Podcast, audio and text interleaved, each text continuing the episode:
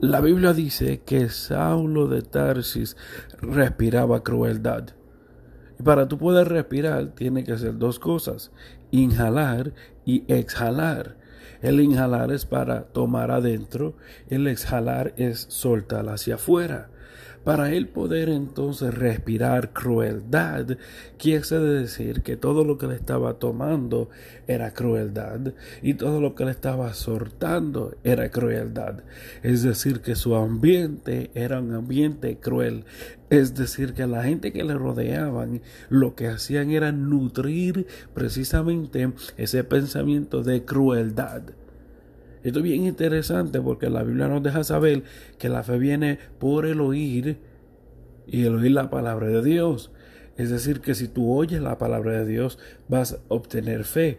Pero si no oyes la palabra de Dios, no vas a obtener fe.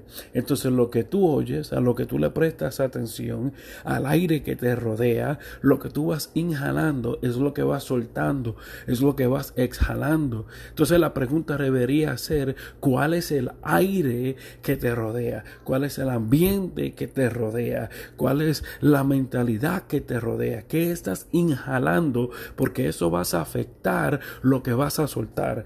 Fíjense que cuando Jesús entra en la casa de Jairo, que su hija está muerta en cama, lo primero que Jesús hace es que limpia la casa. ¿Por qué? Porque el ambiente, el aire, lo que se estaba inhalando y exhalando era tristeza. Tenía que primero limpiar el aire, tenía que limpiar el ambiente para cambiar la mente. No entró con todo el mundo, solo algunos estaban respirando fe. Solo algunos estaban inhalando fe, exhalando fe.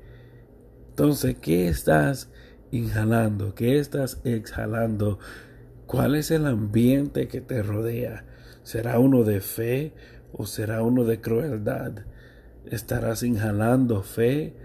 Porque eso es lo que vas entonces exhalar, soltar, liberar a otros muchas veces buscamos qué es lo que afecta a nuestras decisiones. Bueno, haz algo, observe tu ambiente, observe el aire.